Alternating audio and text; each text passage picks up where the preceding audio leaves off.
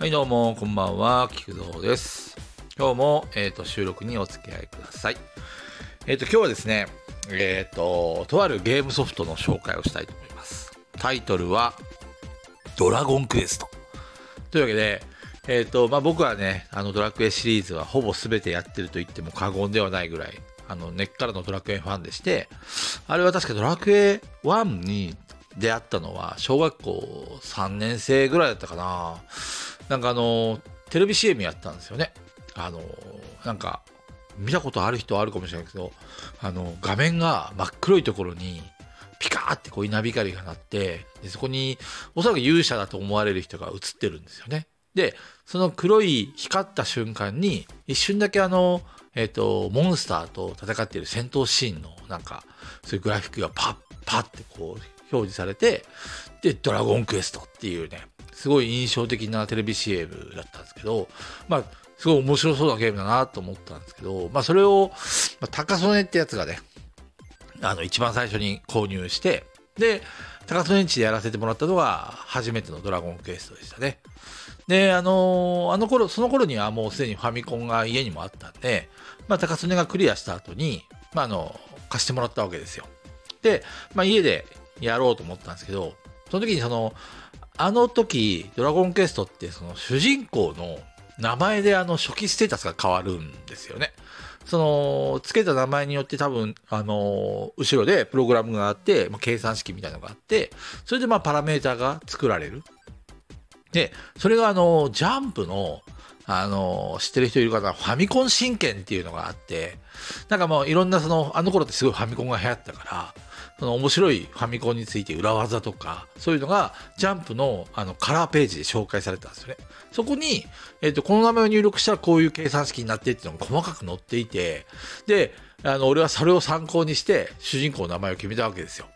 その名も、主人公、勇者カニヨヨ。もうね、あの頃、だって主人公の名前とかに全然その、なんちゅうの、感情移入もなくて、ただパラメータが強ければそれでいいっていう感じだったんで、まあ、その、結果できたのがカニヨヨっていう勇者だったんですよね。で、まあ、勇者カニヨヨが、まあ、あのいろいろ、まあ、スライムやね、スライムベスドラッキーとか、歴代の、まあ、今だったら有名なモンスターたちを倒しながら、まあ、成長して、まあ、レベルを上げてって、最後、竜王を倒すと。で、あのー当然ながら竜王がね、最後に言うわけですよ。世界の半分をやるから俺の仲間になれと。で、俺はね、そこでマジで悩みまして。これ、どうなのかなって。で、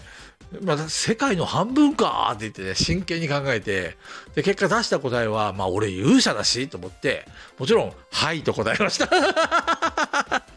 そしたらね、まあ、知ってる人は知ってると思うんだけど、まあ、世界の半分だからわしの部下になれっていうやつに対して、はいって答えたら、お前が、お前に与えるのは闇の世界だから、はっはっはっはって言ってね、ゲームオーバーになっちゃうんですよ。まあ、あの、一応最後に、なんか確か復活の呪文が表示されるんで、まあ、最悪な、あの、して、あの、要は、えっ、と、直前まで戻れるんで、あのーもうゲームが進行できないとか、そういうことにはならないんですけど、まあまあまあまあ、あの、子供だから真っ黒の画面になって、そんなこと言われて、ああ、失敗したってね、すごい後悔した記憶があります。でね、まあ、やっぱりその、なんていうのかな、子供って、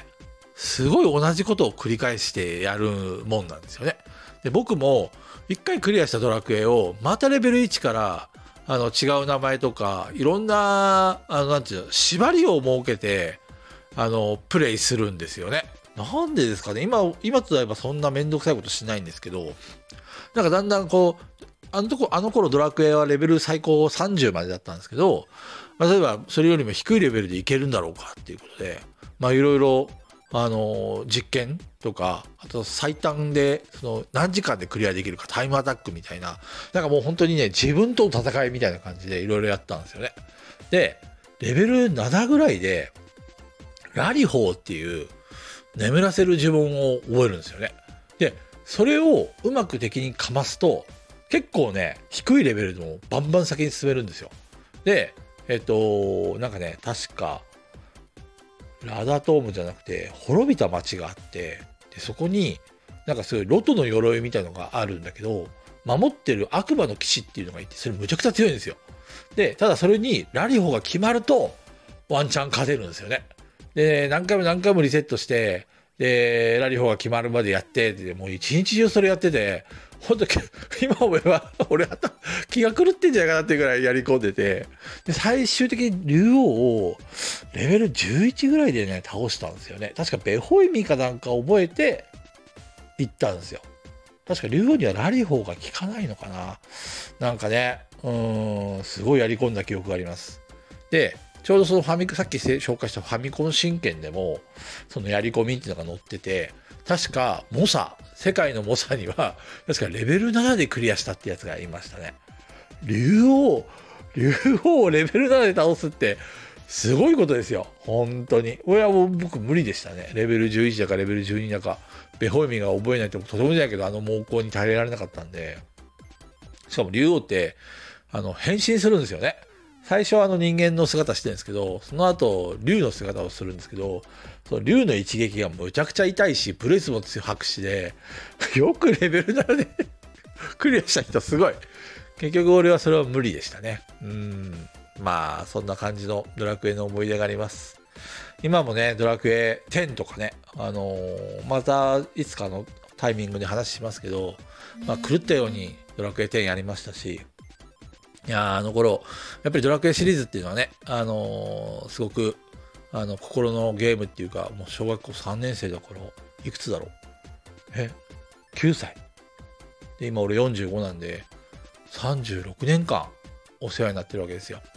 でね、先日あの、杉山先生が、杉山浩一先生がお亡くなりになられまして、まあ今日とかもなんか、あの、杉山浩一戦を、追悼するなんかそういう音楽会みたいなのがあったみたいですけど、まあ、どっか YouTube がなんかに落ちてるんだったら見ようかなと思ってるんですけど、まあ本当にね、ドラクエの世界観とか曲とか、ああいうのがすごい好きで、なんかね、鳥山明先生のあのポップな可愛らしいのイラストと、でもストーリーは結構ね、きちっとしっかりしていて、それでそれを彩る音楽、まあ本当になんか完成されてるっていうか、本当に大好きなゲームなんで、これからもね、まああのー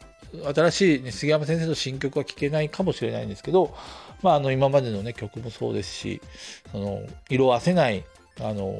思い出が今のあの僕の心の中でありますのでそれを頼りに、まあ、またまた新作が出たんだったらずっとやり続けようかなと思ってます。もう死ぬまでドラクエやります。はい。そんなお話でした。では今日は皆さんありがとうございました。お疲れ様です。バイバイ。